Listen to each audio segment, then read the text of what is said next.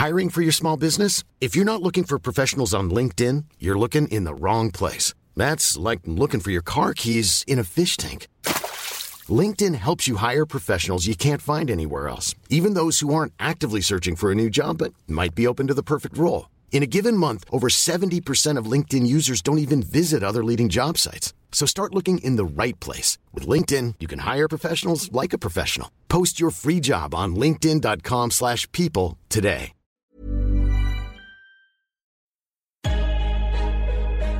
Lock in defensively. And we get a stop going in the half. One, two, three. Attack, attack, attack.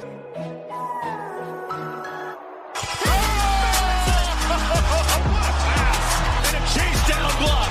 He erased it.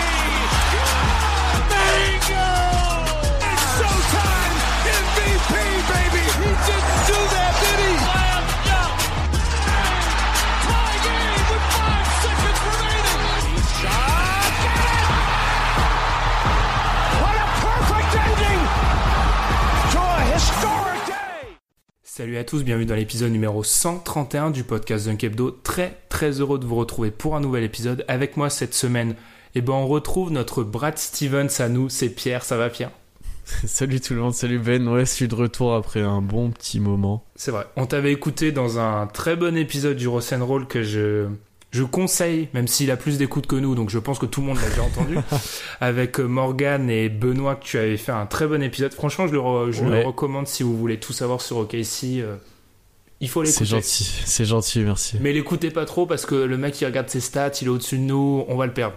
Donc calmez-vous un petit peu. Et comme la semaine dernière, on a Tom. Ça va Tom? Ouais, ça va et vous? Ça va, ça va Tom, puisqu'on continue les previews cette semaine, deuxième épisode de notre triptyque de preview. Vous connaissez la chanson, comme la semaine dernière, des questions, des questions, des questions. Une première partie où on va plutôt s'arrêter sur des questions sur lesquelles on va, on va creuser, puis une rafale de questions dans la deuxième partie. Ça fait beaucoup de fois le mot question, je m'excuse. Euh, comme d'habitude, on vous rappelle de nous suivre sur les réseaux sociaux comme Facebook ou Twitter. Je vois pas mal de nouveaux abonnements sur Twitter. On vous remercie. De nous laisser des notes aussi et des commentaires sur iTunes. D'ailleurs, sur iTunes, on a eu deux nouveaux commentaires, dont un et qui le dit à juste titre. Les si n'aiment pas les ré. Je m'excuse, mais c'est une erreur que je dois faire depuis que j'ai. Non, peut-être pas 5 ans, parce que je connaissais pas la règle à 5 ans. Et bref, ça fait un bail que je fais l'erreur et quand tu fais une erreur depuis souvent, c'est difficile de la corriger, mais on va s'améliorer là-dessus. Et puis, n'hésitez pas non plus à nous, poser des questions, que ce soit sur Twitter, Facebook ou par mail. Il y a notamment bah, la première question de l'épisode de cette semaine, ça va être une question d'un auditeur, et on va y répondre juste après la pause. Vous écoutez le podcast Dunk Hebdo. Retrouvez-nous sur toutes les plateformes d'écoute comme SoundCloud, iTunes ou Podcast Addict, ainsi que sur les réseaux sociaux comme Facebook ou Twitter.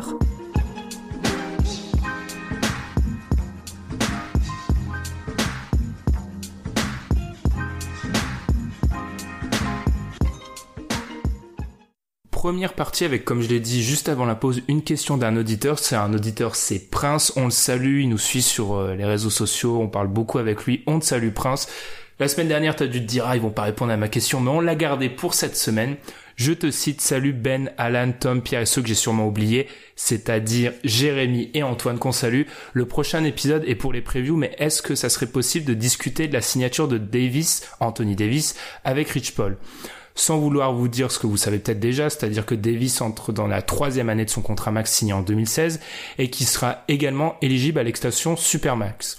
Le fait d'avoir viré son agent n'était pas anodin, mais est-ce que ça serait pas une anguille sous roche et Davis pourrait-il mettre la pression sur son front office pour cette saison? À terme, serait-il insensé d'imaginer un avenir en jaune et violet avec une autre tête d'affiche de son agence de conseil? Merci pour le temps que vous allez y accorder. Un bon week-end à tous. Alors, on sait que Tom a un amour totalement irrationnel pour Anthony Davis, donc je vais demander à Pierre de commencer sur cette question. Euh, bah déjà merci Prince de ta question. Après, moi déjà quand tu parles de mettre de la pression sur le front office, je pense que ça fait un moment que le front office des Pélicans en a, euh, parce que Davis, tu sais depuis un moment qu'il est, euh, il est pas sur le départ, mais il est souvent dans des rumeurs de trade. Tu sais qu'il a envie de gagner, même s'il est bien là-bas, tu, il faut l'entourer correctement pour qu'il puisse aller loin en playoff. Donc pour moi la pression était déjà là et peut-être qu'elle a augmenté avec ses si- signatures, c'est sûr.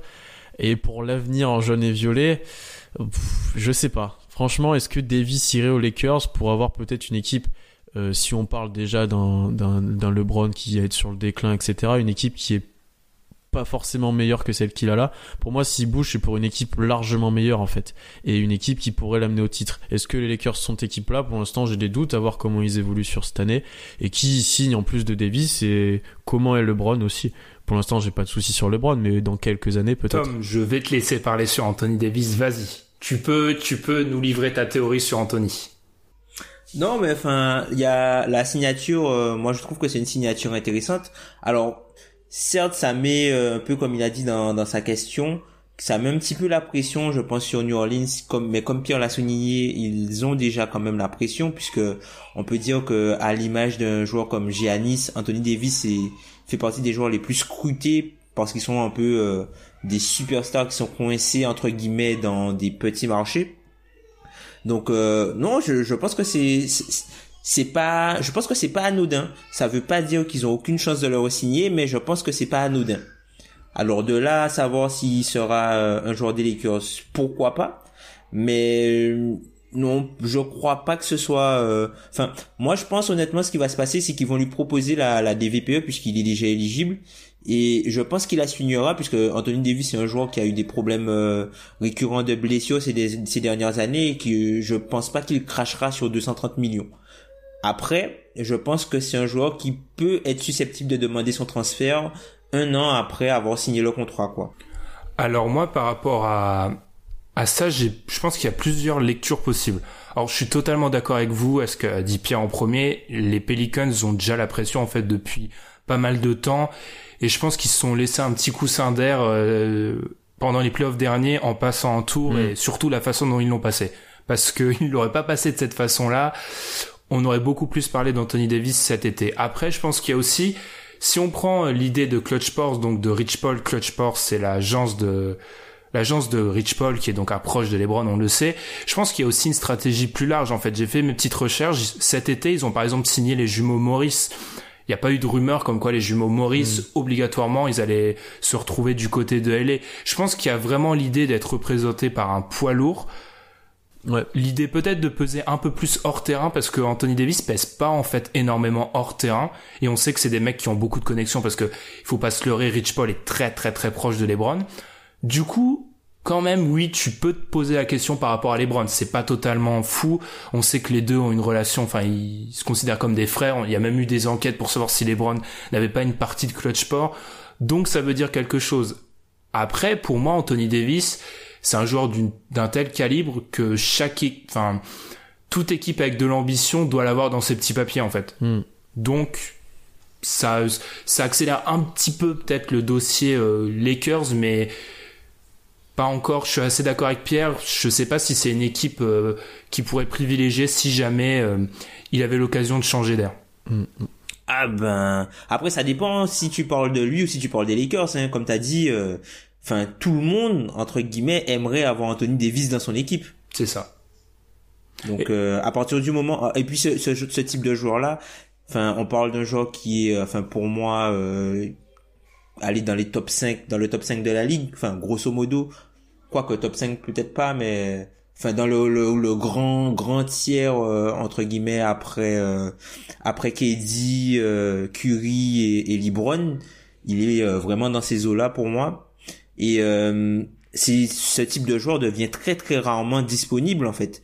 Bah déjà qu'un joueur, euh, ouais, ouais. qu'un joueur comme Kawhi l'ait été, c'est une exception en fait. Ça arrive jamais. Mm. Mais j'ai j'ai volontairement glissé cette question-là euh, maintenant, après ma bold prediction de la semaine dernière de fin d'épisode, parce que moi je pense qu'ils sont, si jamais ils font une mauvaise saison, les Pelicans, ce que j'anticipe, moi je pense que, comme tu l'as dit euh, Tom la, la semaine dernière, il y a peut-être un petit biais par rapport à leur performance en playoff. Si jamais ils réussissent pas une bonne saison, Il est plus là. peut- Il est plus là. Ouais, il, il est plus là parce que on sait que maintenant, euh, il, pour moi, il va être un peu dans cette situation KD il y a quelques années où il a beau être jeune, on va commencer à lui mettre dans la tête qu'il a pas de titre, qu'il a pas eu, qu'il a pas de Il a réussite. pas en fait. Ouais, c'est ça, qu'il a Encore pas, il y a pas les accolades. Et encore Donc- KD, elle avait beaucoup plus que lui. Pour le coup, tu vois. À ce stade en plus. Ouais. Donc il, il peut très vite euh, tomber là-dessus. On sait que c'est quelque chose. Au... Enfin, c'est des critiques. où Maintenant, les joueurs ils réagissent en fait. Ils les subissent plus, ils réagissent et ils décident de bouger. Hum, Puis il y, a des- il y a des sirènes en plus, hein. Boston et autres. euh, C'est ça, ouais. Ça, enfin, De toute façon, Boston, euh, pff, voilà quoi, c'est euh, c'est de la propagande. Anthony Tom Davis à n'aime Boston, pas c'est de la ça. ouais, mais propagande. ça me, Non, non, moi je le vois presque ça, plus à Boston qu'aux Lakers. hein. Enfin, Ah non, moi je dirais plus les ah, Lakers. tu vois, je suis, je sais pas. Ça me parlerait plus et je pense que dans lui, sa façon de jouer, sans, je le vois plus là-bas que, que aux Lakers. Pour l'instant, ils peuvent pas. Boston peut pas transférer pour lui tant qu'ils ont Kyrie, puisque tu peux pas avoir deux joueurs qui ont signé une extension via la Rose Rule, la Rose Exception, transférés dans ton équipe en même temps. Donc ils sont obligés d'attendre que, euh, par exemple, que Kyrie Irving soit sur un autre contrat pour avoir Anthony Davis et Kyrie Irving dans la même équipe, par exemple. Kyrie Irving qui a dit d'ailleurs, euh, mais ça, c'est- ça c'est ça c'est fabuleux. On peut pas en parler, mais moi je trouve, je sais pas c'est qui son conseiller en communication, Kyrie Irving. Mais alors soit il le suit pas, soit son conseiller en communication c'est un génie. Parce que je, je vais pas m'attarder là-dessus, mais expliquer que tu re-signes dans un pauvre scrimmage, je sais même plus ils étaient où là, dans un pauvre scrimmage que personne ne regarde sur NBA.com. C'est, ça défie tous les lois de la communication. Ça n'a aucune logique de dire ça maintenant. Et la façon dont il l'a dit en plus, c'est fabuleux. Kyrie, je moi, je, on devrait faire une télé-réalité autour de lui parce que c'est magnifique. Bref, On parle d'un gars qui pense que la Terre est plate. Hein. c'est vrai. Qui s'est excusé là-dessus d'ailleurs. Oui. Mais c'est, c'est fabuleux parce que en plus la façon dont il l'a dit, il a dit si jamais on veut de moi. Tu, tu mets plus la pression sur le front office que qu'autre chose. Enfin bref, on, on Mais s'écarte. après, le- après ça, c'est peut-être une, une volonté. Enfin, cette déclaration-là, juste pour euh, fermer la parenthèse, cette déclaration-là, c'est peut-être un peu pour euh, enlever la pression entre guillemets euh, sur euh, pas sur ses épaules, mais vraiment enlever euh, la pression du, du côté de, de Boston, puisqu'en fait, c'est un truc qui sera en fil, en fil rouge. Tant que Kyrie il en parle pas, c'est un truc qui sera en fil rouge. Après, il y a pas mal de joueurs qui ont dit ça avant et qui sont quand même partis. On peut voir euh, l'exemple de la Marcus Aldridge par exemple qui avait assuré qu'il prolongera à Portland et qui est finalement parti euh, aux Spurs. Ouais, moi je trouve que ça met plus la pression sur son front office parce que Mm. si jamais il part, Hmm. il pourra dire ah non mais moi j'avais dit que je restais hein, les mecs hein, c'est eux qui m'ont pas proposé ce que je voulais donc Exact. il, se- il se protège un petit peu c'est ce qui est très fort hein. si c'est ça s'il y a s'il y a ça derrière comme plan c'est très fort deuxième question Kemba sera-t-il tradé cette saison? Pierre bah encore une fois je vais te laisser parler Eh ben, je suis assez mitigé. Au début, j'étais complètement sûr qu'il allait être tradé. Enfin, j'étais très favorable à un trade. Je le voyais pas rester là. D'une part parce que je crois pas spécialement Hornets cette année. Euh, je, suis peu convaincu par leur équipe, donc euh, je les voyais rentrer dans une reconstruction et du coup, c'était pas idéal, mais ça serait logique de trader Kemba pour avoir des choix de draft. Et j'ai en fait, plus j'y réfléchis, en fait, plus j'ai du mal à le voir quelque part. Et c'est ça qui m'embête euh, pour un éventuel trade. Et est-ce qu'ils, au final, ils vont rien trouver ou rien qui leur convient et qui va pas attendre qu'il soit agent libre et signer où il veut Ça sera un peu triste, mais euh, je crois en cette possibilité aussi, quoi. Parce que euh, quel trade tu mets en place en fait? Et plus t'attends, plus il perd de valeur, plus c'est compliqué, quoi. Hum, Rappelons que Kemba est dans la dernière année de son contrat, hein, pour ceux qui ne le savent pas. Tom, est-ce que pour toi il sera tradé cette saison? Moi je rejoins Pierre. En, en pratique oui, mais Comment Quand? qui Oui. Qui en fait? Euh, non, moi je pense que non, qui va faire, euh, qui va faire toute la saison, hormis, euh, hormis euh, catastrophe euh, du côté des Hornets. J'ai l'impression qu'ils veulent quand même essayer d'être compétitifs dès cette saison. Donc euh, ça passera euh, par euh, Kemba Walker. Après, est-ce que, est-ce que ça vaut le coup de le garder? sachant que le prochain contrat qu'il signera risque entre guillemets d'être mauvais, d'être contrat un peu à la Mike. Alors certes, ce sera peut-être pas le même montant, mais voilà quoi, on va arriver sur un marché où il y aura énormément de, de jeunes meneurs. Il y a pas mal d'équipes qui ont du cap space et tout le monde ne pourra pas avoir les premiers choix. Donc euh, c'est dans ce cas de figure et dans ce type de marché que des joueurs comme euh, Kemba Walker, euh, ben eux ils peuvent euh, sortir leur épingle du jeu puisque une équipe qui rate sa cible principale va se dire bon écoutez on a raté notre cible principale, on se rabat entre guillemets sur Kemba Walker et on, on lui donne euh, quelque chose que Charlotte ne pourra pas lui proposer. Donc moi je pense pas qu'il je pense qu'il va quand même je pense pas qu'ils vont le, le transférer mais si le transfèrent, je verrais bien une équipe comme Indiana par exemple se mettre sur le dossier. Moi je pense c'est En fait, je pense qu'on parlait de ça par rapport à Marc Gasol à une époque, et je pense que c'est aussi vrai pour Kemba, c'est c'est un joueur en fait qui dans l'histoire de sa franchise est beaucoup trop important comparé à sa valeur en fait dans dans la ligue. Mm. Enfin, Kemba, Dans le vacuum. Kemba, il, enfin, moi j'ai fait mes petites recherches, c'est un c'est un monument en fait. Tu tu peux défendre le fait que c'est le meilleur joueur de l'histoire de la franchise des Hornets en fait. Premier au point, deuxième au pass, deuxième aux minutes jouées. Si jamais il joue l'intégralité de sa saison, il va finir numéro un aux minutes jouées. C'est un Mhm. monument en fait de la franchise et du coup c'est toujours difficile de trader ce genre de joueur et d'avoir le retour parce qu'on sait parfaitement que il y avait une époque où Michael Jordan voulait un All-Star pour Kemba, on sait parfaitement que ça se fera jamais. Si jamais tu le trades et que tu ramènes euh, deux pauvres choix euh, de draft pas si euh, intéressants que ça, ça passera mal. Après, le problème, c'est que t'as jamais été complètement compétitif avec lui. Ils sont bon, allés quoi au deuxième tour de playoff, peut-être même pas. Ils ont juste aller en playoff, non? Avec lui en, en leader. Et Pas jamais un tour, non. ouais, je Ils pense même pas qu'ils ont passé passé un tour. Ouais. Et même l'année prochaine, Tom, tu parlais qu'ils voulaient jouer la compétitivité dès cette année, mais pour moi, ils peuvent pas en fait. Même à l'est, je les vois très très juste comparé à d'autres équipes et je les vois pas se mêler à la course des playoffs ou de très loin quoi. Un peu comme l'année dernière et donc pour moi, ils auraient intérêt à le trader et j'ai du mal à voir euh, un éventuel euh, un éventuel point de chute et Indiana, qu'est-ce que tu veux qu'ils envoient contre? C'est ça ma question en fait. Il y a y a pas grand chose. Enfin, tu envoies pas Oladipo pour Walker. Après, tu qu'est-ce que tu veux? Alors là, sûrement pas. Non, non, non, peut-être qu'ils vont, ils vont juste envoyer peut-être un, un contrat expirant, euh, genre Bogdanovic avec, euh, un Bogdanovic avec peut-être un, un pic de draft ou, euh, je sais pas moi. Ça, c'est euh, indéfendable, Ils envoyer Collison, tu vois. ça, là, Tu- ça c'est fais jamais indéfendable. Ça, ça, c'est de la relation publique, mais tu peux pas ramener ça. Ouais. Ça Mais dépend. c'est ça, Ouais. c'est ça, c'est ça. C'est pour truc. ça aussi qui empêche le trade. C'est qu'est-ce que tu ramènes contre et je, et je pense qu'il y a une différence de vision entre ce que voudront les Hornets et ce que seront prêts à offrir les autres équipes. Ouais. Totalement. Après, il peut faire l'intégralité de la saison et bouger après. Moi, j'ai une cible qui me vient comme ça à l'idée. C'est les Knicks, en fait. Tu parlais, Tom, euh, les Knicks imaginent euh, Butler, Kyrie. Ouais.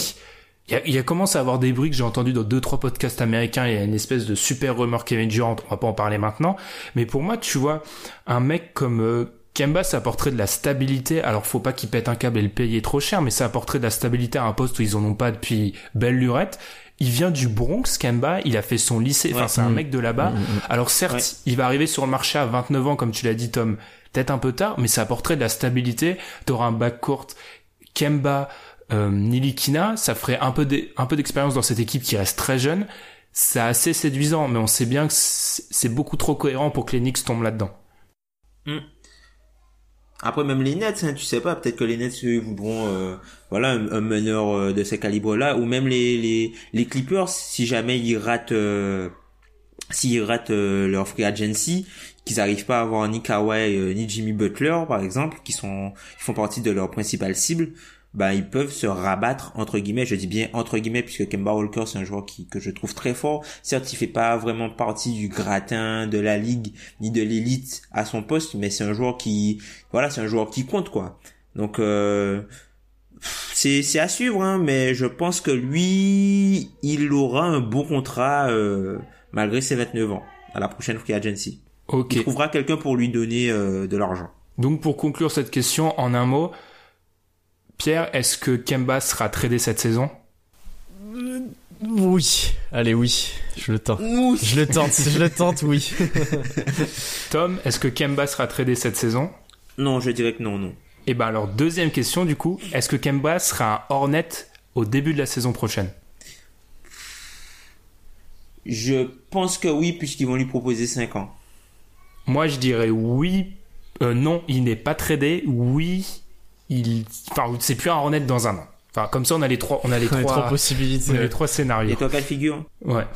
On enchaîne. Quel All-Star va être transféré cette saison? Alors moi, j'ai exclu. Je pense que pour une fois, je vais vous griller la priorité parce que j'ai j'ai bien fait mon travail cette semaine et j'ai fait trois groupes et je pense qu'on peut essayer d'en parler. J'ai fait trois groupes où en fait j'ai mis parce que pour moi cette question de quel All-Star va être transféré, il y en a pour lesquels on n'a même pas besoin d'en parler en fait et il y a un- après des cas un petit peu plus difficiles. Donc j'ai exclu Jimmy Butler pour qui on sait que c'est plus ou moins une question de jour. J'ai pris les 28 noms de la saison dernière, c'est-à-dire à la fois ceux qui ont été sélectionnés et les remplaçants. j'ai fait une première catégorie où j'ai parlé de très très très improbable. C'est-à-dire que nous maintenant on a appris à plus jamais dire jamais, mais ces joueurs-là ils, ils bougeront pas en fait. Les chances pour qu'ils bougent c'est 0,00001% en fait. Ils vont jamais bouger. Dedans, j'ai 13 noms quand même. J'ai Stephen Curry, James Harden, Kevin Durant, Russell Westbrook, Draymond Green, Carl Anthony Towns, Clay Thompson, Paul George, LeBron James, Joel Embiid, Giannis, alors Ford, Victor Ladipo. Ensuite, j'ai une deuxième catégorie. Pour, pour moi, ce sont des joueurs qui peuvent bouger, en fait. Ça reste improbable, mais c'est pas impossible. J'ai Damien Lillard, Lamarcus Aldridge, Kyrie Irving, Chris Tapps et Kyle Et enfin, j'ai la catégorie peut-être celle sur, sur laquelle on va s'arrêter. Les joueurs qui, pour moi, c'est vraiment, on peut y croire. Ces joueurs-là peuvent bouger.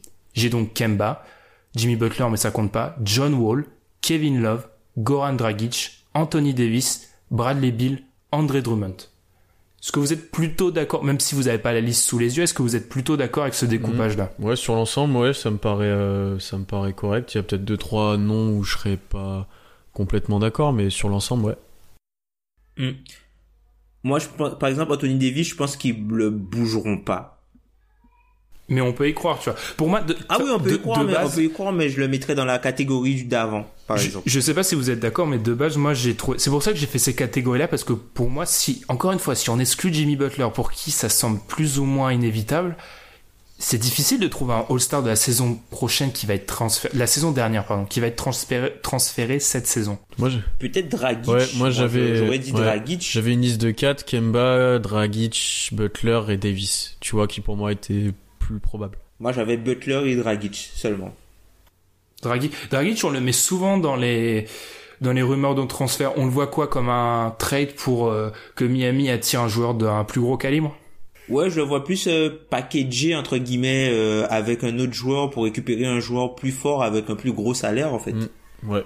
Tu vois, il pourrait être une pièce dans le, le cadre du transfert de, de Jimmy Butler par Mm, exemple, Complètement. ou euh, dans le dans le cadre d'un transfert à 3 pour inclure euh, une autre équipe qui rechercherait un meneur, par exemple Phoenix Ah, on ou aurait, une, Orlando. on aurait une question là-dessus, mais oui. Tom, tu veux, ça fait 4 ans qu'il va envoyer Dragic à Orlando. Ça, C'est pour savoir si vous avez suivi les dossiers. Mais Ah, ah, ah ouais, c'est vrai, j'avais totalement zappé. j'avais totalement zappé effectivement. L'an dernier, j'en parlais déjà. Euh, oui, je suis assez d'accord sur le dossier Dragic. Après, moi, j'avoue que j'ai, pour faire la polémique, mais j'ai mis, euh, j'ai mis des noms un petit peu moins évidents. Mais par exemple, pour moi, John Wall, Bradley Bill. Alors c'est, oui, c'est pas évident comme ça, mais c'est pas du tout impossible. Je les mets pas dans la même catégorie que les Harden, euh, Westbrook, euh, Curry. C'est totalement un, un- inenvisageable que ces mecs bougent, ces mecs-là bougent. Les John Wall, Bradley Bill, on sait que si ça va vraiment vraiment mal à Washington, c'est pas c'est pas inenvisageable. inenvisageable. Oula, je galère. Moi, je trouve. Hmm. Ouais, faut- ouais, c'est vrai. Tu, tu crois pas en tes tu peux Wizards pas- quand même, hein, c'est triste, c'est triste. C'est ça. Comment tu peux croire en cette équipe? Bref. Mais mais c'est vrai que tu enfin tu peux pas comparer euh, par exemple les gars comme Marden euh, voilà, ce sont Ouais. des locks sûrs, enfin tu sais euh, ils sont enfin le, ce sont les, les visages de la franchise et, et, et ce sont des visages qui euh, en fait qui qui sont dans des franchises qui sont dans le top et le gratin de la ligue en fait.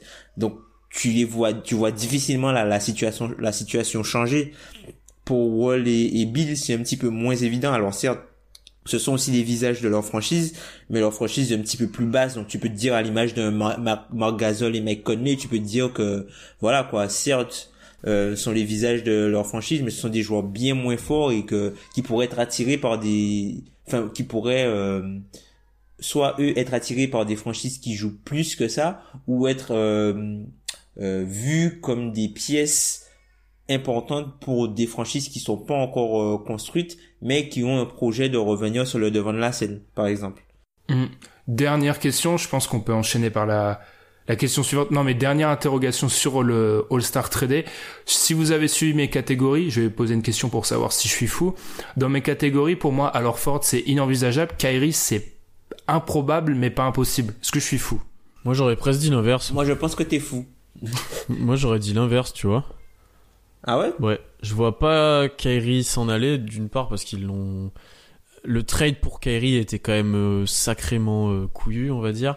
Euh, Enfin, sachant que tu, tu tradais Isaiah Thomas, enfin avec toute l'histoire qu'il y avait derrière. Enfin, ils ont quand même fait pas mal de choses pour le récupérer. Là, en plus, on, on a parlé de cette déclaration tout à l'heure. Je le vois mal s'en aller, mais par contre, à Ford qui, qui, qui a un profil certes intéressant pour eux, mais qui est quand même plus vieux que leur, leur le reste de leur l'important de leur effectif. Tu vois, je pourrais le voir dans un package pour attirer un, un autre joueur de son poste, mais plus jeune et avec un meilleur potentiel, potentiellement meilleur. Il s'appelle Anthony Qui Davis. s'appelle, oui, j'allais le dire, mais voilà, type Anthony Davis. mais ils peuvent pas avoir Anthony Davis et Kyrie dans la même équipe. Enfin, pour l'instant, en tout cas. Euh, mais, enfin, moi, je suis plutôt d'accord avec Ben pour la simple et bonne raison que, en fait, je trouve que Kyrie est plus facilement remplaçable par rapport à ce qu'ils ont de leur effectif que Al. T'as personne qui peut faire ce qu'Al fait. Alors que Kyrie, certes, t'as personne qui peut faire aussi bien ce qu'il fait, mais t'as des gens qui peuvent faire, euh, allez, 40 à 50% de sa production, entre guillemets. Ok, ok. On va enchaîner parce que contrairement à la semaine dernière, on s'étale, on s'étale.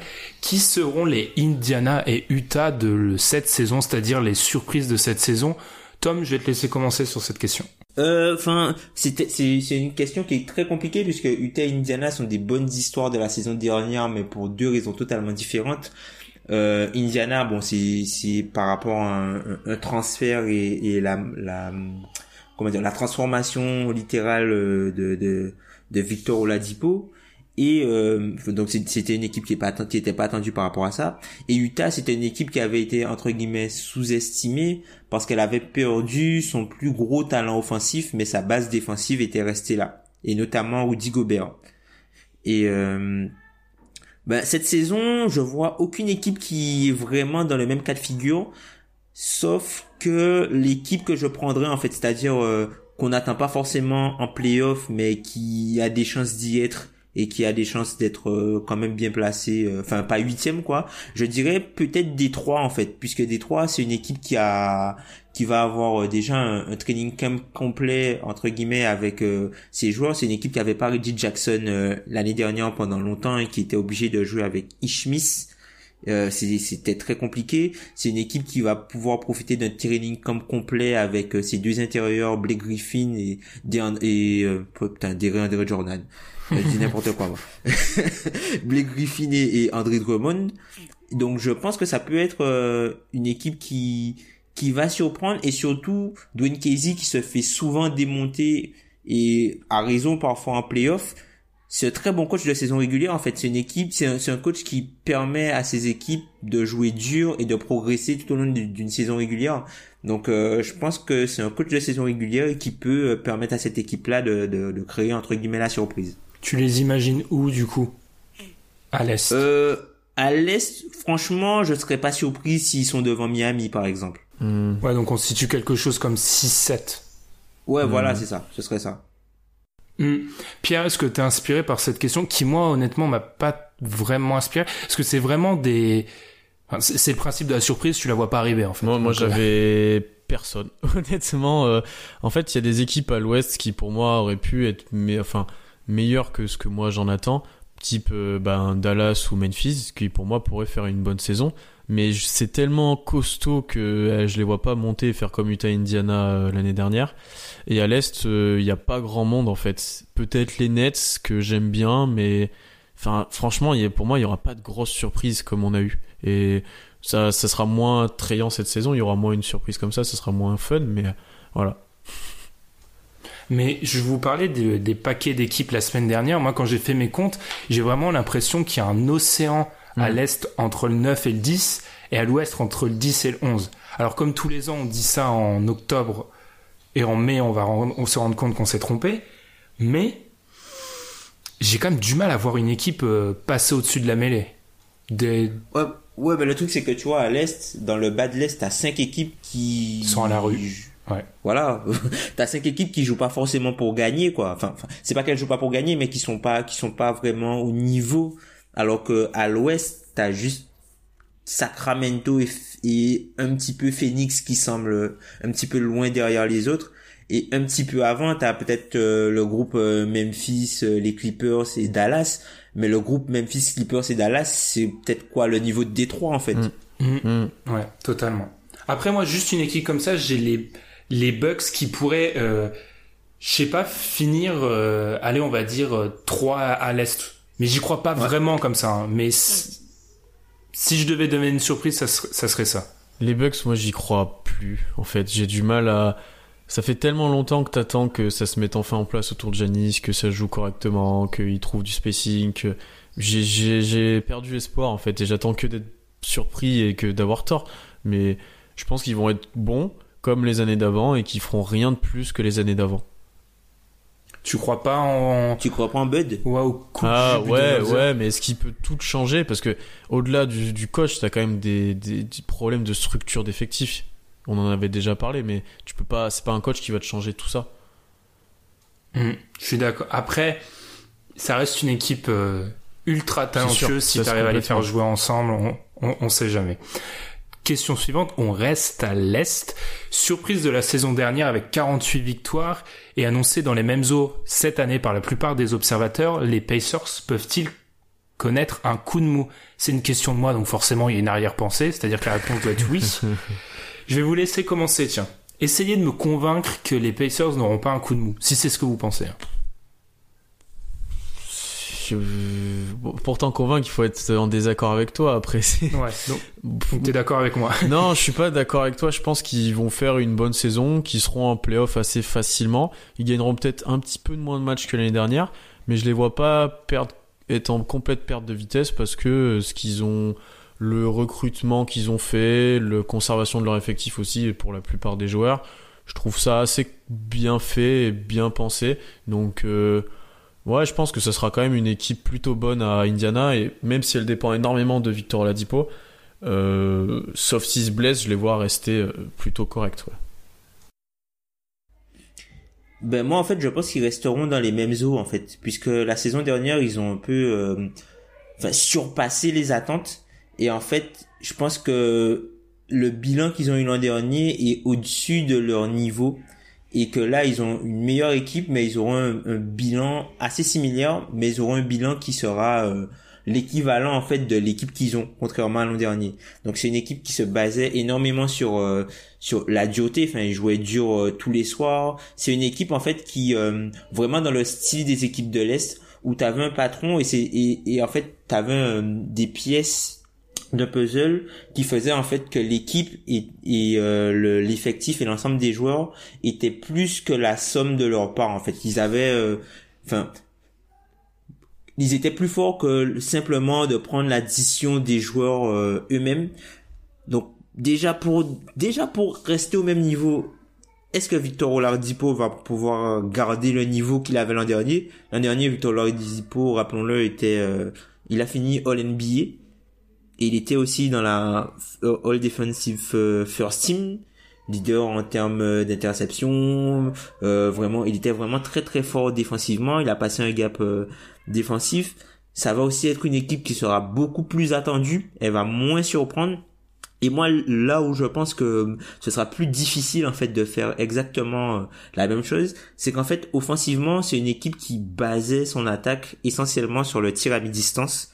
Euh, C'est-à-dire que plutôt que prendre des shoots à trois points et plus rentables contestés, ils prenaient les shoots dans les zones où ils étaient ouverts, c'est-à-dire à mi-distance. Et en fait, quand tu regardes en termes de fréquence, c'est l'équipe qui avait la sixième fréquence euh, du tir à mi-distance. Ils prenaient 39% de leur tir à mi-distance, mais avaient la troisième réussite pour 42%. Je suis pas sûr que ce chiffre-là peut euh, peut rester aussi constant puisque l'adresse au tir c'est un facteur qui peut bouger d'une saison à une autre euh, par rapport euh, aux équipes. Mais sinon, deux facteurs qui peuvent al- aller dans, dans un sens comme dans un autre. Il y a peut-être la progression de Miles Turner et aussi celle de, de Corey Joseph qui, euh, ben, qui ont fait l'an dernier des saisons qui étaient un petit peu déce- décevantes, un petit peu pour moi.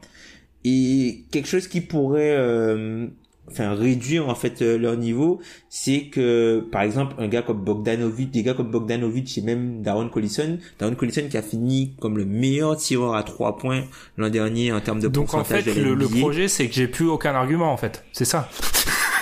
Ah bah attends, tu nous as demandé, tu nous as, J'ai tu nous as plus posé un une argument. Fini. Tom. J'ai plus un argument. C'est c'est mort.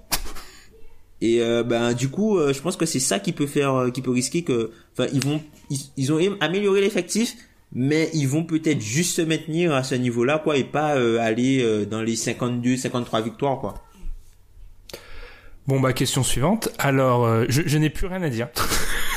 la prochaine fois, je vais défendre mon truc au début. Non, moi, c'est juste ça mon problème, c'est qu'ils ont basé. On prend quelqu'un comme Bogdan. On prend en fait tous les joueurs de leur effectif ont eu leur meilleure saison au shoot de leur carrière. Tous. J'ai du mal à croire que ça va se répéter, sachant qu'on l'a déjà dit, on sait que le shoot c'est pas quelque chose qu'on peut baser sur une année, il faut plus de temps que ça. Et enfin, juste pour se rappeler, c'est que malgré les performances au shoot euh, irréelles de tout, leur effectif, c'était la 13e attaque NBA. J'ai peur que ils réussissent pas à faire une aussi bonne saison. Alors certes, on a dit que l'Est, la il y a encore des équipes à la rue, mais je pense que globalement le niveau s'est amélioré. Et j'ai peur que les Pacers, enfin typiquement les Pacers, ils gagnent combien de matchs à l'Ouest? Ils en gagnent pas beaucoup. Hein. Alors ils vont rester au-dessus des 40 victoires parce qu'en plus il y a une espèce de culture. Je vous donnerai une petite stat à la fin. Il y a une culture, c'est une équipe qui, c'est une franchise qui sait gagner mais je serais pas surpris de les voir à 42, 43, 44 disons. Là où je rejoins Ben moi, c'est que en fait, comme tu l'as dit Tom l'année dernière, la plupart de l'effectif de Indiana pas surjoué, mais tous les joueurs étaient sublimés en fait par euh, par comment ils jouaient, par leur pourcentage au tir. Tout le monde était dans des, sa meilleure saison et avait jamais joué à un tel niveau.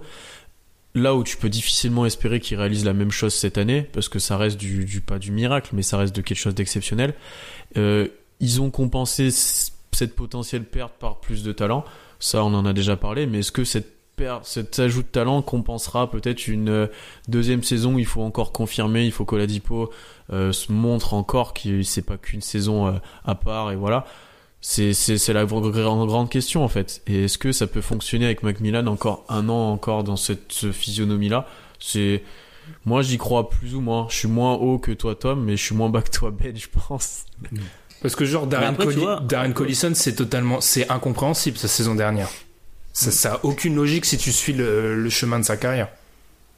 Mais après, en termes de, de, talent, enfin, quand tu regardes bien, en termes de talent, ils se sont améliorés largement. Hein. En termes de talent, quand tu remplaces Lance Stephenson par Tyreek Evans, ouais, mais ton... pas la même, tu vois. Mais comme tu as dit, l'année dernière, l'effectif, l'année dernière, l'effectif était parfaitement rodé autour des, des, des rôles des joueurs, enfin, tout ça un gars comme Evans sera peut-être plus talentueux que certains gars que t'avais, mais peut-être qu'il voudra un rôle autre et qu'il s'adaptera moins bien et que finalement ça fonctionnera moins bien. C'est ça, faut compenser mm. l'état d'esprit par exemple, ou même par exemple t'as Kylo Quinn qui va reprendre entre guillemets le rôle d'Al Jefferson. Alors oui, Al Jefferson c'est pas un joueur qui contribuait sur le terrain.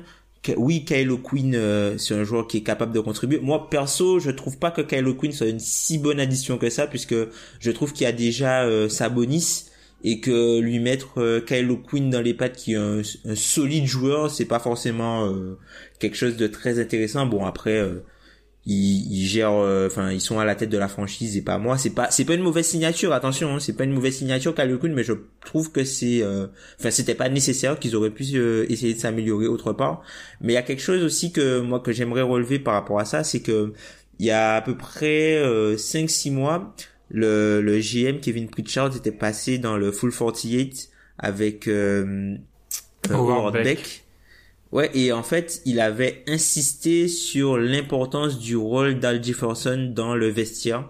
Et c'est quelque chose qui m'a marqué en fait sur le fait que certes c'est pas euh, quelqu'un qui était sur le terrain, mais lui il a vraiment il a vraiment mis le doigt sur le fait que c'était un joueur très très important dans ce qu'il faisait l'année dernière. Alors sportivement il avait pas un grand rôle mais est-ce que sa perte va pas peut-être euh, est-ce que sa perte n'est peut-être pas plus importante que ce qu'on peut lire sur la feuille en fait quand on regarde l'effectif? Mmh, sur et euh, on parlait on a parlé des Pistons à l'instant. Euh, ça sera pas la même en fait de jouer les Pistons cette année. Et mon problème alors on parle de saison régulière là mais mon problème aussi avec Indiana c'est que ça ils matchent très très mal la plupart des équipes à l'est en fait. Mais très très très mal. Mais ça c'est un autre débat on va, on va peut-être enchaîner parce que le, le, chrono tourne. Juste une stat totalement folle que j'ai trouvée sur, en baladant sur Basketball Reference sur les Pacers. Leur dernière saison en dessous de 30 victoires. Alors certes, 30 victoires, c'est, c'est une mauvaise saison, mais ça arrive à tout le monde. 88, 89, 30 ans. Ah ouais. C'est une équipe qui tanque pas. Ils sont, ils sont toujours bons les Pacers. Et ce qui me chagrine, c'est que la plupart du temps, c'est une équipe dont je suis fan en fait. Tous les ans, d'habitude, je suis plus fan que les autres d'Indiana, mais cette année, je, je le sens pas trop. Ah, sauf il y a deux ans. Il y a deux Il y a ans deux ans, là, quand ils ont récupéré Jeff Teague, euh, machin, t'étais pas trop trop chaud. Ah oui, mais il y a Jeff Teague, donc forcément. Euh, Atlanta sera-t-il meilleur que l'année dernière? Trae Young a-t-il les épaules pour porter une équipe NBA et s'im- et s'imposer comme le rookie de l'année? Pierre, c'est ta question, je vais te laisser commencer. Euh, meilleur en termes de bilan, je pense pas. Meilleur dans 24 victoires la saison dernière, juste pour rappeler. en termes de bilan, je pense pas, mais sûrement meilleur en, en motif d'espoir, on va dire, parce qu'ils auront un effectif peut-être plus jeune, un Trey Young, un Collins, Prince, tu vois, ça commencera de jouer autour de ce- cet axe-là. Et par rapport à Trey Young, je pense que ça sera un bon joueur qui fera une très bonne saison rookie, mais qui sera pas rookie de l'année, mais qui confirmera. euh, bah, pas que c'est Stephen Curry, loin de là, mais que, ça peut être un bon joueur NBA avec une vraie menace extérieure et un très bon meneur et avec une bonne qualité de passe aussi. Euh, voir comment il se débrouille défensivement, j'ai pas pu voir, j'ai pas pu voir et j'ai pas envie de voir les Atlanta en pré-saison honnêtement, mais à voir sur les premiers matchs comment il, il tourne. Mais ouais, est-ce que c'est le début d'un renouveau Hawks de oui, mais sur du très très long terme et il y a des motifs d'espoir. Tom? Euh, moi, je pense pas qu'ils seront meilleurs que l'an dernier, tout simplement parce qu'ils ont des joueurs beaucoup moins expérimentés. Euh, c'est une équipe un peu comme l'a dit Pierre, qui sera un petit peu plus, euh, voilà, qui sera, euh, elle est, enfin, il y a, y a plus de motifs d'espoir. euh, c'est un, il y a un nouveau coach. Enfin, il y a la peur du coach aussi qui va faire que, voilà, qu'ils sont, enfin, tu remplaces euh, Budenholzer par un coach rookie entre guillemets qui a tout approuvé. Donc euh, je pense que là aussi tu perds de ce côté-là. T'as perdu euh, Denis Schroeder qui, qui était quand même un bon joueur pour cette équipe-là l'an dernier même si à l'échelle de l'NBA Denis Schroeder l'année dernière n'était pas un bon joueur. Je pense aussi que Deadmon risque de bouger cette saison et je pense qu'il pourrait partir aux Lakers dans la saison. Euh, Ken Bazemore aussi c'est un potentiel euh, donc je pense que l'équipe va peut-être encore s'affaiblir par rapport à ce qu'elle est aujourd'hui.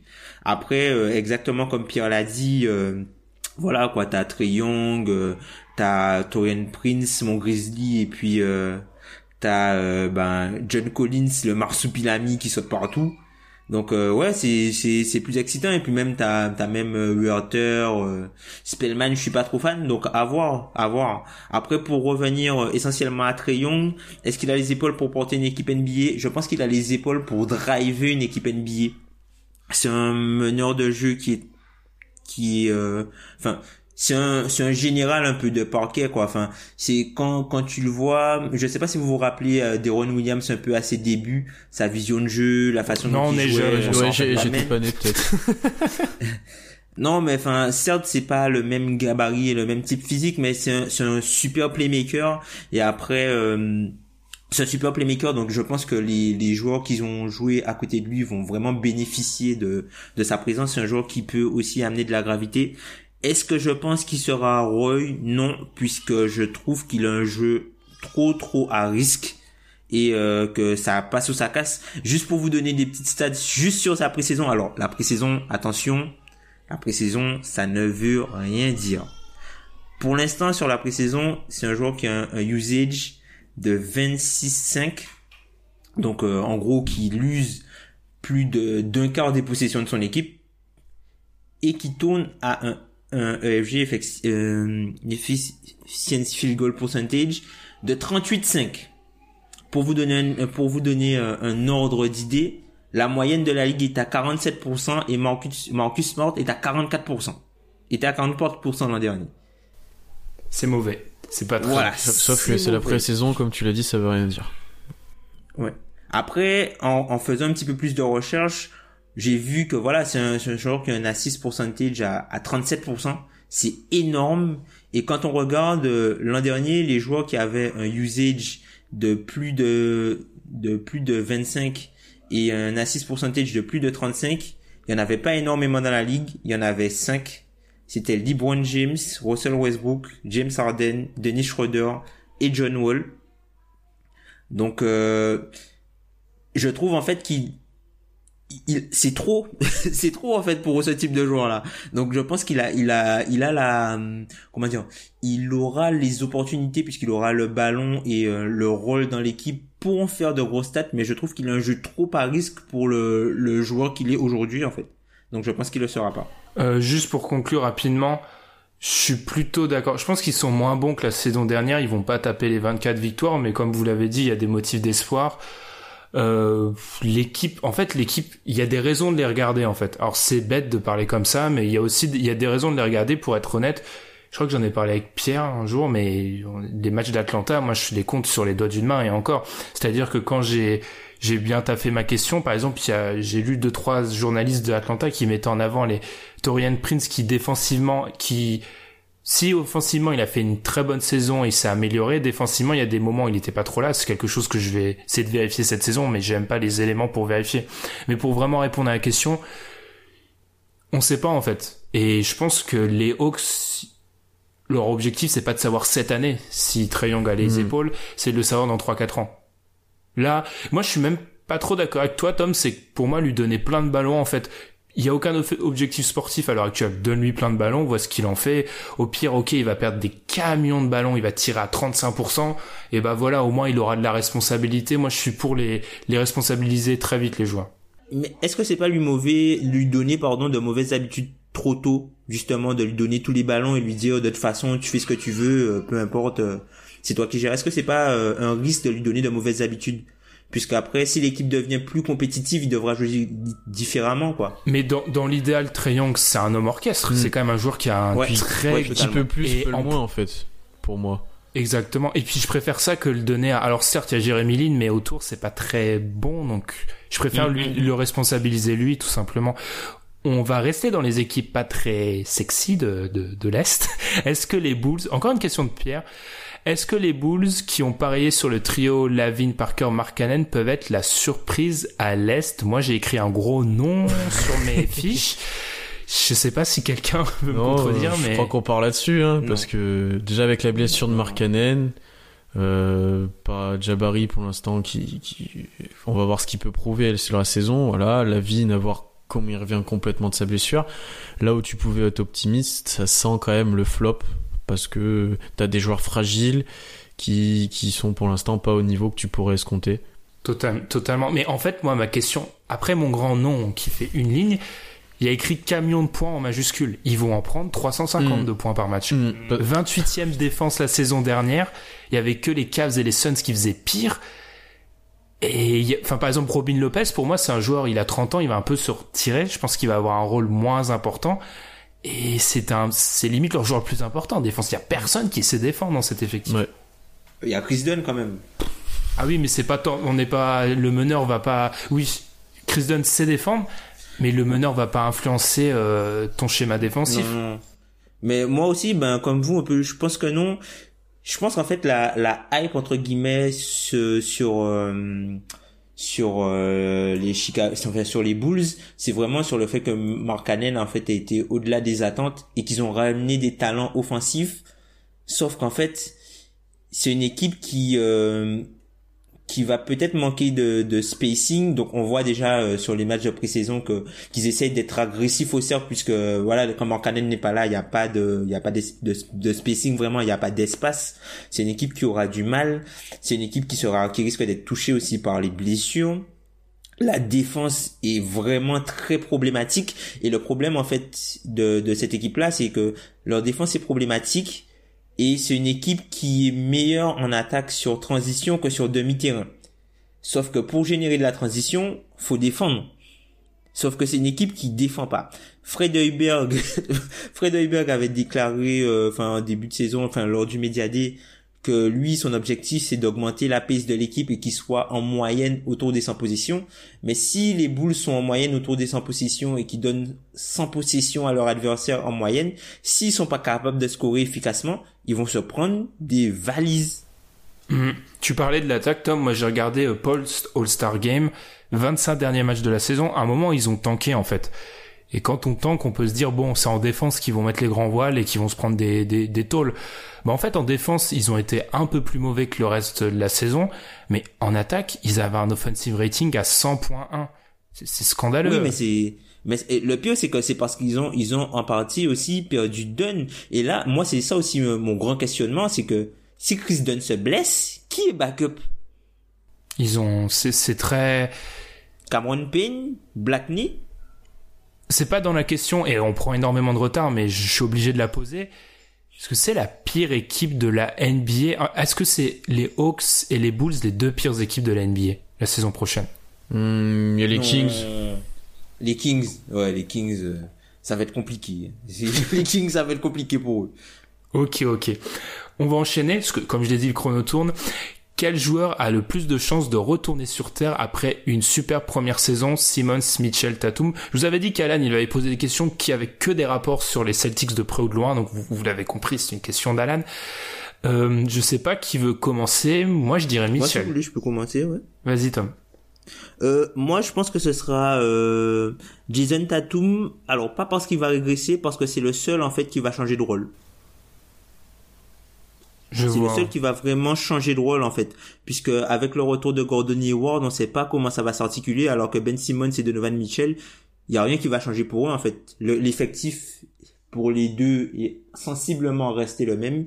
Ils vont garder le même rôle dans l'équipe, ils auront le même nombre de ballons et rien ne va vraiment changer. Alors que pour Jason Tatum, il y aura un petit peu plus de d'adaptation. Peut-être qu'il va jouer moins. Peut-être que ça veut pas dire qu'il fera une, une moins bonne saison, mais peut-être qu'en fait il sera, euh, il va moins exploser statistiquement que les deux autres, puisque les autres, les deux autres auront certainement des rôles offensifs plus importants et rien n'a changé pour eux. Ça va leur faire une saison de plus dans le même costume.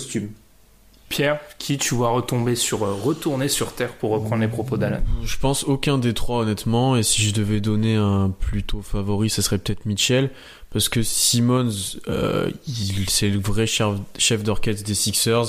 Je le vois mal s'arrêter en si bon chemin et je pense plutôt qu'il va continuer de progresser. À voir comment il l'entoure après ça.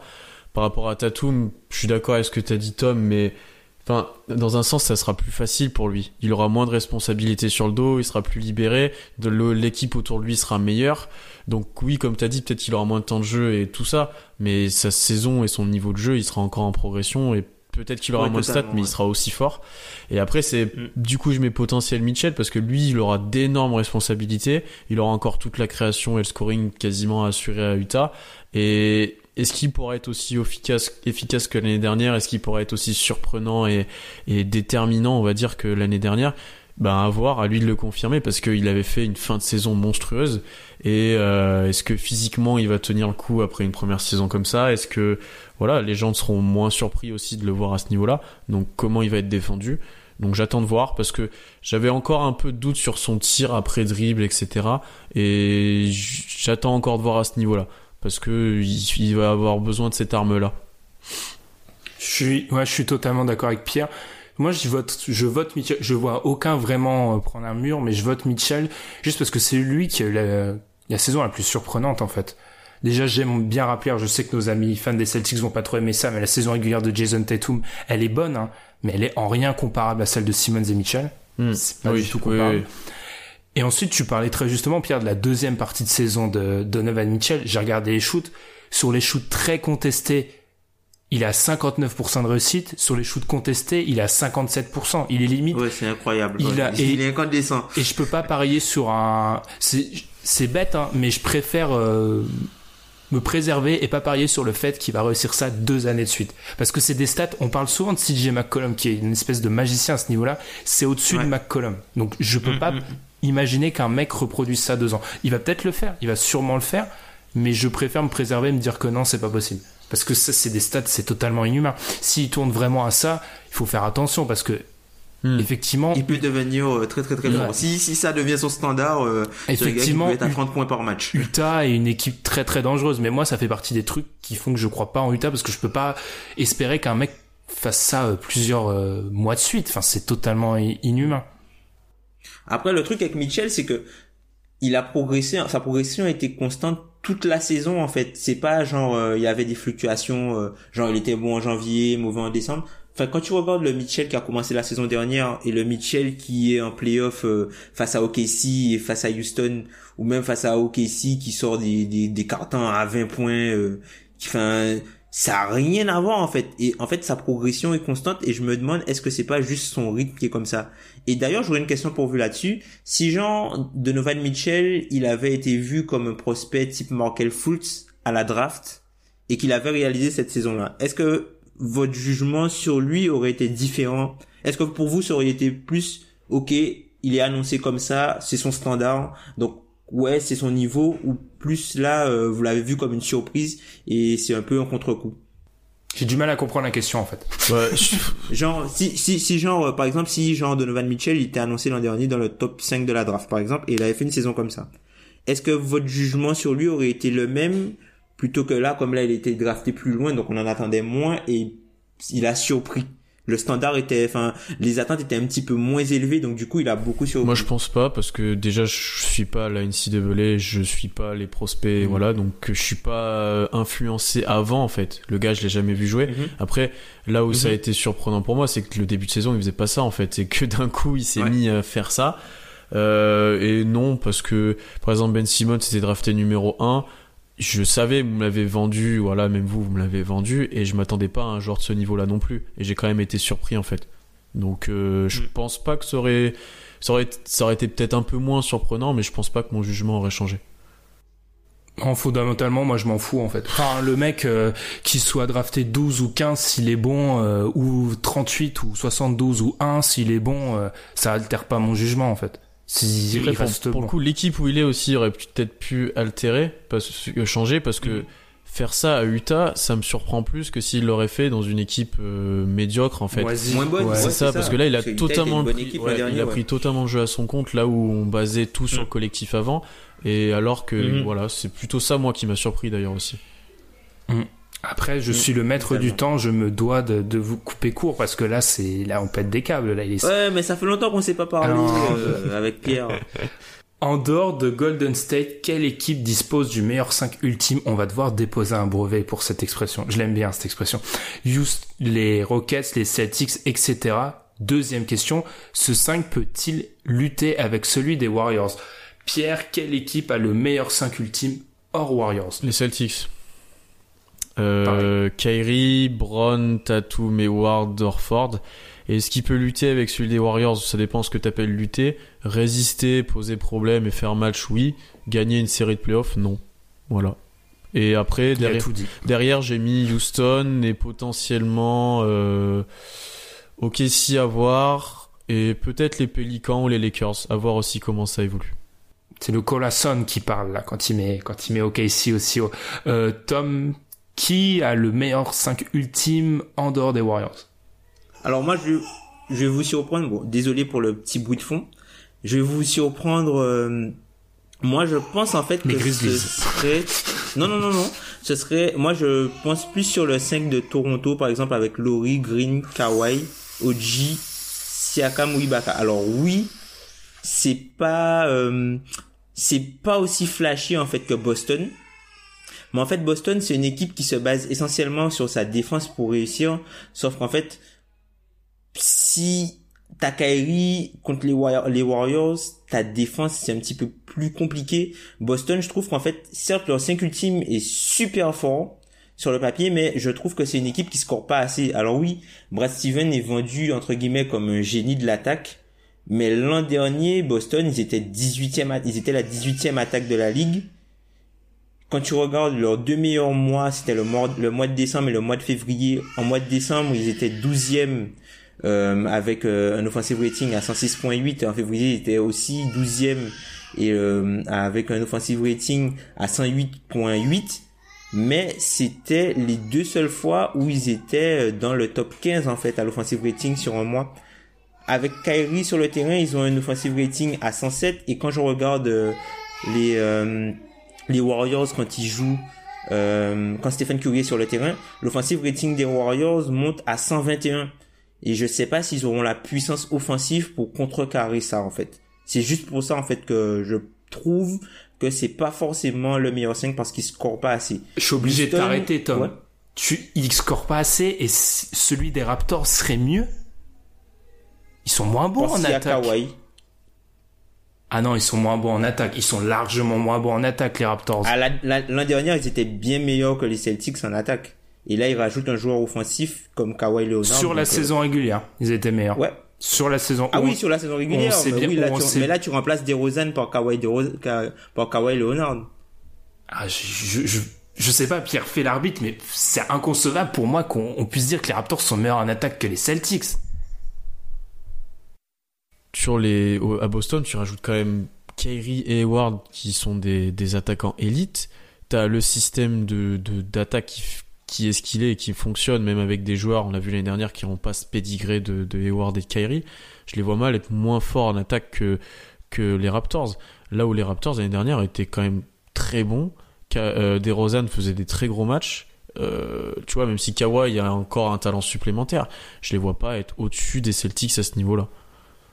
L'an dernier, Toronto, ils étaient top 5 en attaque, top 5 en défense. Hein. En saison Boston était régulière. 18ème. Ouais, mais Boston était Et on, par- on, par- 18ème. et on parle du 5 ultime. Hmm. Il y a Boston, il y a eu un moment où Kyrie a pas joué et tout. Si tu prends les 2-5, Kyrie peut scorer sur du 1 contre 1, Tatum aussi, Orford. Ils Ouais. ont 4 joueurs sur 5 peuvent scorer sur du 1 contre 1. Pascal Siakam, il a le ballon, il, il se met à parler cantonné, hein. Parce qu'il sait, sait pas. Enfin, Bah en plus, fais, fais affronter les 2-5 au pire. Enfin, moi, le choix est fait. Hein. Quand tu fais affronter Laurie. Green, Leonard, Ibaka et je sais plus qui, qui est le cinquième que t'as mis, contre celui des Celtics, les Celtics gagnent. Enfin, à un moment donné, le talent est Je au-dessus. pense qu'ils gagnent, je pense qu'ils gagnent sur le papier, mais je suis pas persuadé qu'ils sont beaucoup, beaucoup plus forts, en fait. tu sais quoi? Après, c'est peut-être que je suis aveuglé par, euh, par Kawhi Leonard. Non, c'est parce qu'on est encore trop sur la théorie du meilleur joueur sur le terrain. Parce que Kawhi peut être le meilleur joueur sur le terrain, mais 2, 3, 4, 5, ils sont limite Mm. du côté des Celtics. Donc au bout d'un vrai. tu peux plus... Puisque moi, je me dis, avec un 5 comme ça, si t'as Laurie qui est un, qui est un shooter à 3 points très fort, Danny Green qui est un shooter à 3 points très fort, Oji Anunoby qui a montré qu'il pouvait shooter à 3 points, et Siakam qui peut, entre guillemets, shooter, si Kawhi a le, le ballon en main et en fer à cheval, comment tu l'arrêtes, en fait? Si les quatre joueurs sont à côté. Il a pas les talents de créateur assez, euh, assez importants. Kawhi? Non, Tom. Ah, je- c'est notre, un de nos désaccords les Le plus Kawhi des profonds. play... Attends, le Kawhi des Des playoffs. le- des playoffs de des Memphis. Tom, ça fait, ça fait 18 mois qu'on n'a pas vu ce mec-là. Ouais, c'est pour ça que je te dis, moi, c'est mon amour inconditionnel avec, envers Kawhi, entre guillemets, et peut-être que je suis biaisé par les dernières images que j'ai vues de lui en santé. Parce que ça fait 18 mois qu'on l'a pas vu. Et puis, les mecs à côté, ils sont, enfin, d'un côté, on a Kyrie, Brand, Tatum et Ward Orford. Dans l'autre, on a Pascal Siakam et on a Oji qui est certes un bon, qui avait fait une bonne saison au qui, mais qui a encore beaucoup à prouver. Danny Green qui est sur la pente descendante et Kyle Lowry qui, qui est toujours le fantôme de Waverly Place quand il s'agit de jouer en, en, en playoff. tu Sur un, un match-up entre les deux, il y a que Kawhi qui a un match-up favorable en fait. Les, tout le reste, c'est plus fort côté Celtics. Ils perdent. Oui, Et on a vu, on a vu, maintenant on l'a vu avec les finales LeBron, ça suffit plus en fait. Si tu te fais torcher sur quatre postes, euh, et d'ailleurs c'est les sorciers de Waverly Place, hein, pour la référence, c'est pas un fantôme. hein. Voilà, c'était juste pour la référence. On va conclure. N'hésitez pas à réagir sur les réseaux sociaux à cette question-là. Mais je suis surpris de voir. Tom adore Toronto, on le savait ça, on en avait parlé. Tom adore Toronto, mais là, parce que le, pour moi le 5 des Celtics ultime, il est, on parle même plus. Oui, sur le papier, sur le papier. Ah oui, mais euh, projeter Kawhi Mm. au niveau d'il y a Sauf 18 que- mois, c'est même on est habitué avec les Celtics qui surpassent même le papier plutôt que l'inverse. Tu vois, l'année dernière, c'était l'exemple type de ça. Là où les Raptors, les c'est tout le temps l'inverse. Donc, euh, même si les Raptors ont changé, euh, je fais beaucoup plus confiance à la franchise des Celtics qu'à la celle des Raptors. Parce qu'après, tu vois, Boston, je trouve qu'offensivement, ils sont légèrement surcotés, offensivement. Certes, Brad Bah. Stevens fait énormément de choses. Certes, Brad Stevens fait énormément de choses.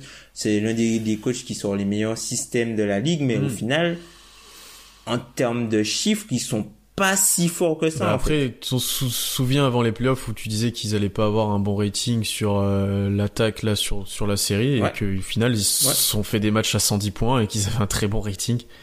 Puis- ouais, mais, Ouais, mais c'est de l'attaque de saison régulière, on, Bah, on s'en fout, ça, bah oui. fondamentalement. De l'attaque de playoff, c'est du 1 contre 1, ils ont les meilleurs joueurs de 1 contre 1, en fait. Aussi, ouais. Savoir faire des passes et tout, c'est cool. On sait pas, on sait tous les ans en playoff, les, c'est juste le, des joueurs qui savent gagner des 1 contre 1, ils ont Kyrie. Que sur un, question, alors là, c'est de la question au niveau first take, sur un 1 contre 1, vous prenez Kyrie ou, ou Kawhi. Ou Kawhi. Sur la longueur d'une série, avec les incertitudes qu'on a autour de Kawhi, j'hésite, moi. Ben, si, est-ce que tu prends le, est-ce que tu prends le Kyrie de l'an dernier ou le Kawhi des playoffs de, de il y a deux ans?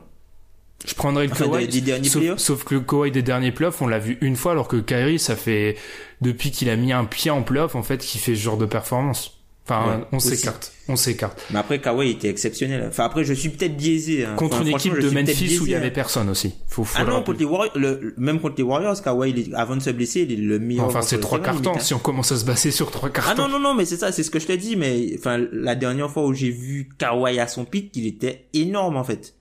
C'est juste pour ça, en fait. Moi, je suis vraiment peut-être biaisé, et je l'admets, hein, par euh, cette vision de Kawhi Leonard. On enchaîne parce que là, on n'a toujours pas fini la première partie. Hein. C'est plus d'une heure qu'on vous, vous nous écoutez. Qui sera le MVP de la saison régulière? Sachant que les, les GM ont voté hein, ces, ces derniers jours et ils ont donné LeBron. Hmm. Moi, je- moi, ça me fait mal de le dire. Tu sais ce que je vais dire. Tu sais que ça va me, ça me racler la gorge, mais je dis Kevin Durant.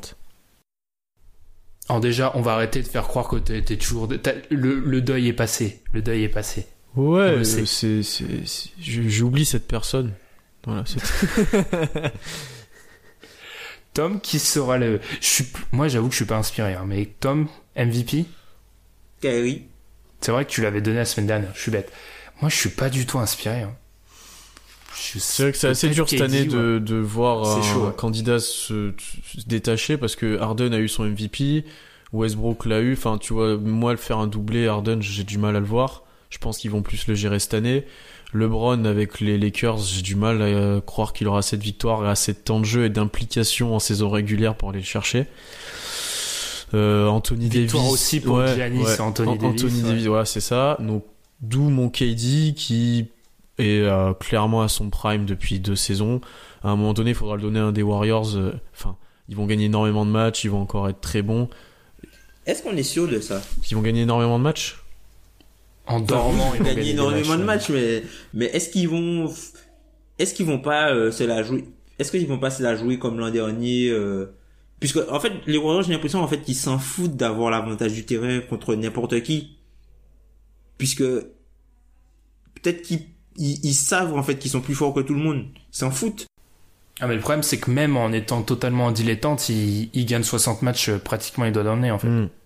Là c'est là où elle Et dans leur dilettante, j'ai l'impression que KD, c'est toujours celui qui est un peu le métronome et qui est toujours à, à 25, 5, 5, tout le temps, tout le temps. Même quand ils sont Mm. pas bons, KD met les points et KD a un bon pourcentage, en fait. Là où, où Curry a des flambées énormes, lui, il est toujours constant dans, dans, dans les stats et dans l'apport. Sa- Sachant qu'en plus la, saison dernière ils ont un moment où ils perdent Curry et ils finissent quand même à un pas possible niveau bilan. Quoi. Ouais, parce que Curry, c'est en gros c'est le joueur qui apporte entre guillemets le plus de variantes, euh, le plus de variance aux Warriors. Quand Stephen Curry est juste normal, ils sont forts, ils sont très forts. Mais quand Stephen Curry et Stephen Curryesque, ils sont juste injouables en fait. Enfin, ils sont, y a rien à faire. hein. Mais après, pour, pour leur donner aussi du, du pour KD, c'est que je pense qu'il va avoir plus de reconnaissance défensivement l'année prochaine. Là, on verra. Et là, ça, c'était sur le podcast des Warriors que vous avez fait. Euh, je pense que Green va avoir un impact un peu moindre et que KD va prendre une partie de ce rôle-là de organisateur et défenseur de, de l'équipe, en gros. Donc c'est pour ça aussi que je mets MVP. Et s'il veut se barrer, c'est le parfait moment pour faire un triplé et Ouais. salut les potes. T'imagines, il prend le MVP, il prend un troisième MVP des finales et là il se barre. euh. Je- le copyright est déjà posé, hein. je l'ai je l'ai annoncé il y a, il y a plusieurs semaines ça. On le volera pas. Ah là là. Mais Dernier- votre dernier mot, ce serait qui du coup? Allez, flingue- un flingue sur la tempe, gun to your head. LeBron. Si je joue vraiment ma vie, je donne LeBron parce que je pense qu'il y a un moment, ils vont lui donner. On n'a pas eu ce phénomène-là en NBA, mais des fois, ils donnent des MVP par récompense de la carrière, en fait. Des fois, c'est scandaleux, mais quand, si personne se détache, je les vois bien donner à LeBron si il arrive à pousser les Lakers en 5 et à genre 45 victoires, 46, 47, ils vont lui donner. hein, avec 45 victoires. Il a eu à combien Westbrook? 48 47, Ouais. 47. Mais Voilà. Et toi, Pierre, tu dirais j'ai quoi? dit KD, moi. KD Ouais, KD. Donc, LeBron, KD, Kyrie. Ouais. Très bonne équipe, hein, en demeurant, hein, si jamais ils se mettent ensemble. Ouais, c'est une, bonne équipe d'NBA Jam, ça. Onyx, hein, parce qu'ils ils vont, ils vont toujours Onyx. Faut que j'arrête de taper ça. combien d'équipes, dernière question, combien d'équipes vont adopter la défense en switch en saison régulière? Alors moi j'ai écrit entre parenthèses, question à avoir de préférence avec le coach dans le podcast. Il est là. Pierre, je te laisse conclure la séquence parce que là, on a tellement explosé le chrono. On va mettre la pause juste après. Oui, pourquoi moi, je sais pas, mais euh, j'ai mis les Warriors s'ils ont pas la flemme et s'ils ont envie de s'investir et de le faire correctement. Euh, Houston, ça c'est quasiment une certitude, sauf peut-être quand il y aura Melo sur le terrain. Euh, les Celtics ont les capacités de le faire. Je, je pense Steven s'alternera entre plusieurs défenses. Euh, OKC, qui j'en ai parlé dans ma preview sur le Ross Roll, ça serait une très bonne solution de le faire vu notre roster. Euh, pourquoi pas après, c'est plus en hypothèse les Pélicans qui pourraient avoir euh, un effectif pour le faire et que ça pourrait être intéressant autour d'Anthony Davis, les Raptors et je vois bien Brooklyn le faire. Alors pourquoi Brooklyn? Parce que ils aiment bien faire les trucs à la mode et ils aiment bien s'inspirer des, choses qui marchent pour d'autres équipes, type le tir à trois points et ces choses-là. Donc je les vois bien essayer de faire ça. Ils ont des joueurs aussi très athlétiques et capables de un peu versatile et capable de changer de position. Donc voilà mes prétendants. Après, j'ai du mal à voir une équipe faire exclusivement ça.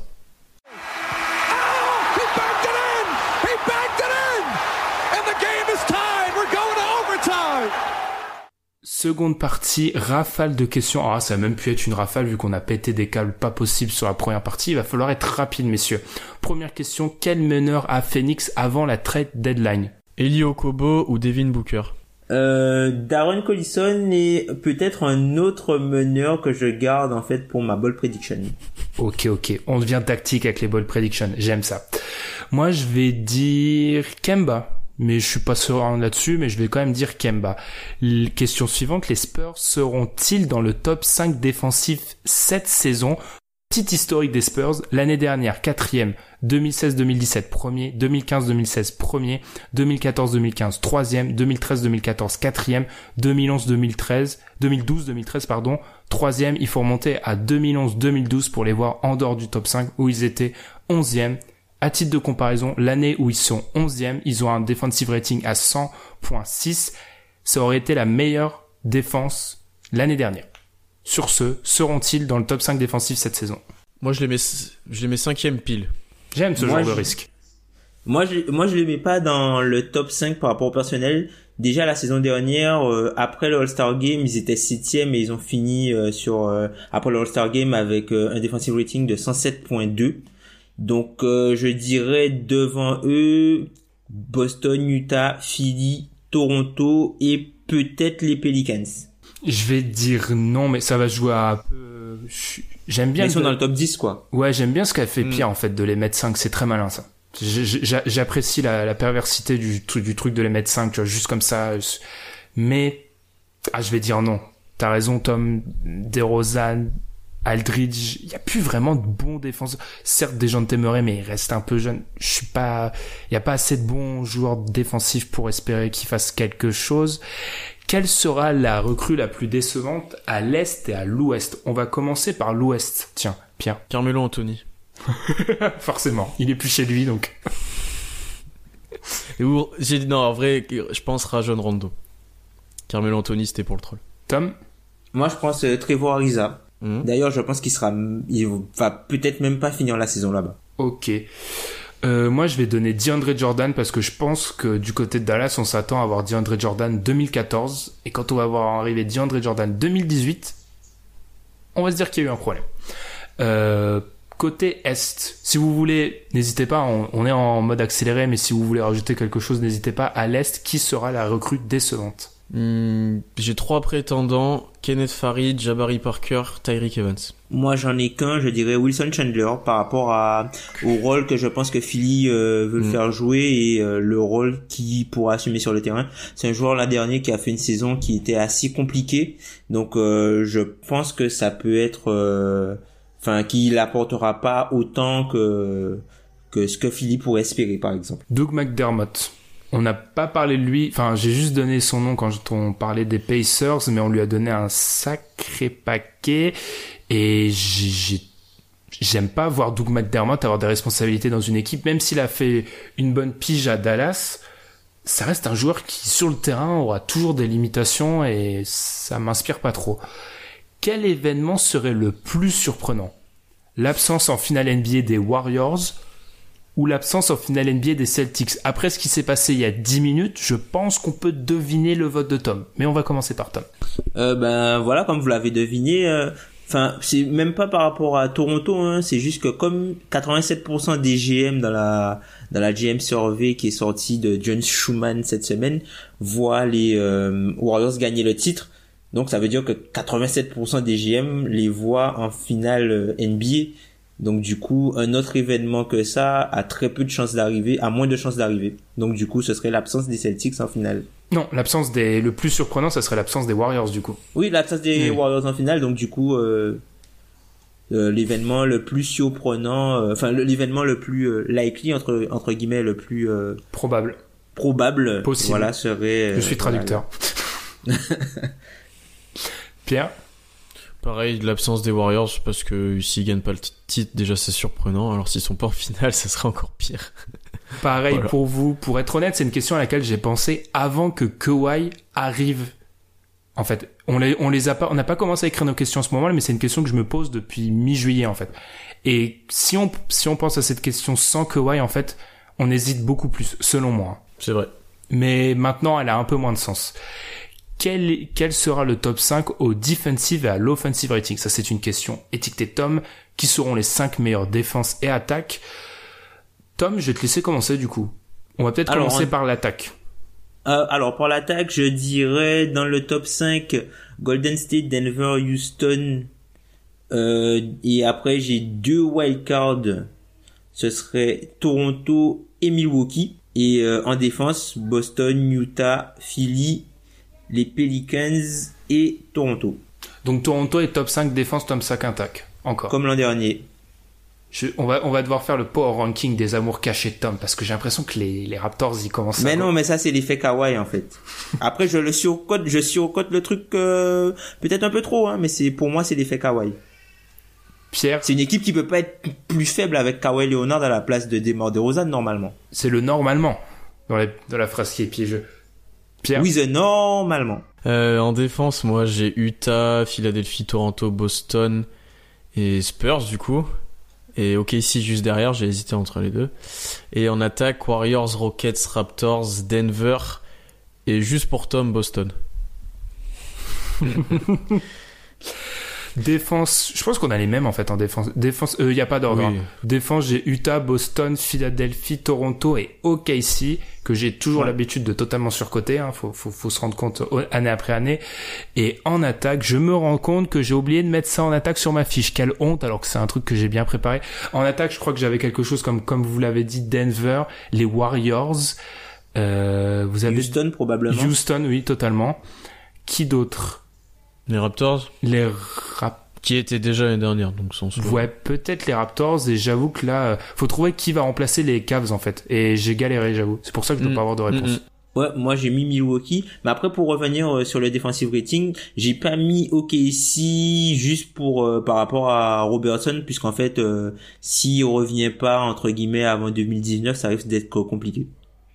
Ça se défend. Enfin pour moi, Ça se défend. pour être dans Après, le top 5. au-delà du, du, du, la différence de niveau entre Robertson et ses remplaçants, une chose à pas sous-estimer par rapport à l'année dernière, c'est qu'il n'y a plus le poids Mélo en défense. C'est pas une, encore une énième attaque à Mélo, mais- pesé Parce que vous le sentez mais dans, le dans poids, la oui, réponse de totalement. Pierre il y a trois parce que c'était double poste à compenser. Enfin, c'était Mhm. vrai, c'était vraiment à compenser. Donc, à voir comment on est cette année. Voilà, tout simplement. Parce que si vous êtes top 5 avec euh, Robertson qui revient en, en 2019, euh, vous avez une grosse grosse défense. Hein. Mm. Et d'ailleurs, Denis Schroeder est plutôt correct en défense sur ce que j'ai vu de la pré-saison.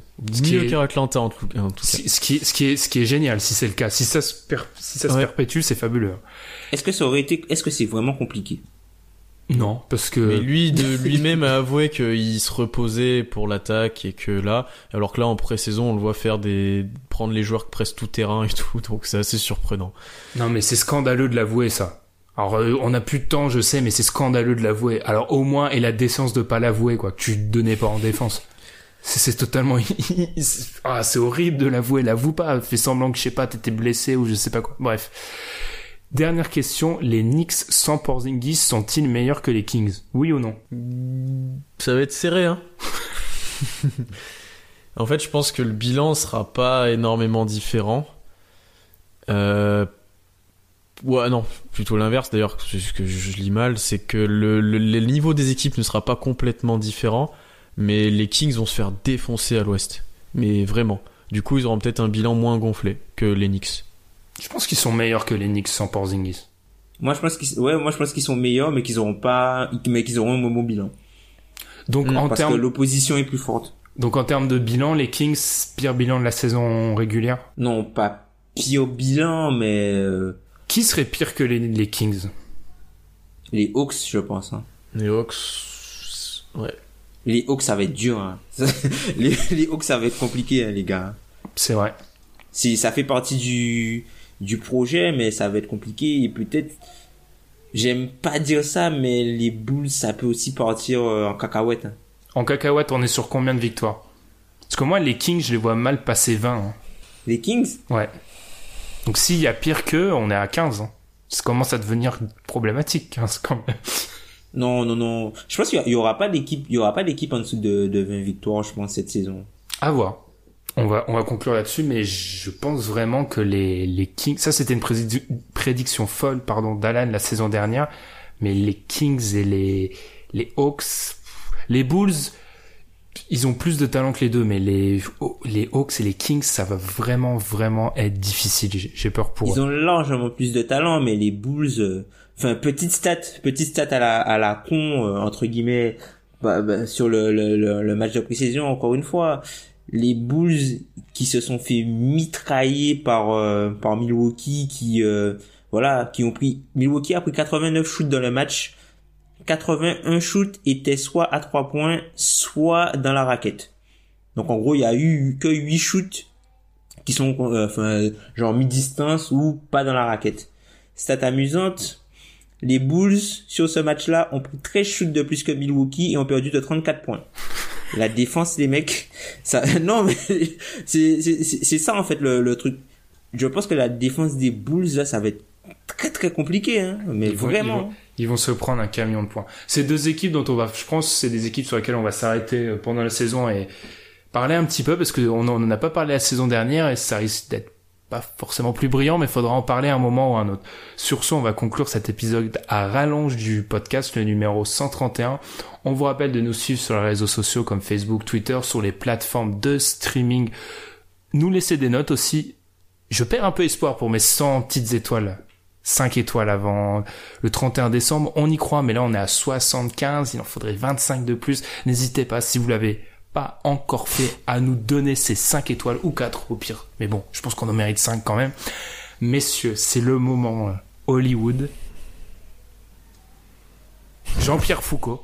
Attends, je suis obligé de laisser. Je suis obligé de laisser. Eh, Pierre, c'est c'est le cours Florent ici. Il faut laisser des vides volontairement pour un petit peu faire monter la pression. Vas-y, vas-y, vas-y. J'étais mort de rire quand j'ai écouté ça. Je dis, mais il est sérieux. Je suis totalement ça. Tu sais que c'est un des meilleurs moments de ma vie au niveau montage, c'est caler le moment pour que ça arrive. C'était génial. J'avais des, des larmes aux yeux. Musique qui fait peur. Je pense que je vais prendre la musique des 300 000 cette fois-ci. Prends la musique du Burger Quiz. Non, mais Il y non, en a une quand ils font le burger de la mort. Il y, y a moyen que je fasse ça. Je vais, je vais me laisser une réflexion quand je ferai le montage. Bold Prediction épisode 2. À toi l'honneur, Pierre. Nous n'aurons pas Houston Golden State en finale de conférence. Tom, D'Angelo Russell sera à Phoenix à la fin de la saison. les Lakers ne seront pas en playoff.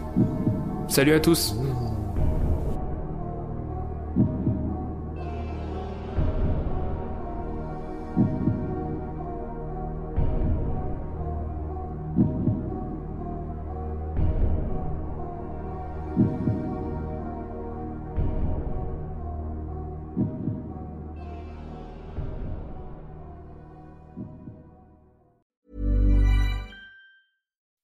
When you make decisions for your company, you look for the no brainers. If you have a lot of mailing to do, stamps.com is the ultimate no brainer. Use the stamps.com mobile app to mail everything you need to keep your business running with up to 89% off USPS and UPS. Make the same no brainer decision as over 1 million other businesses with stamps.com. Use code PROGRAM for a special offer. That's stamps.com code PROGRAM.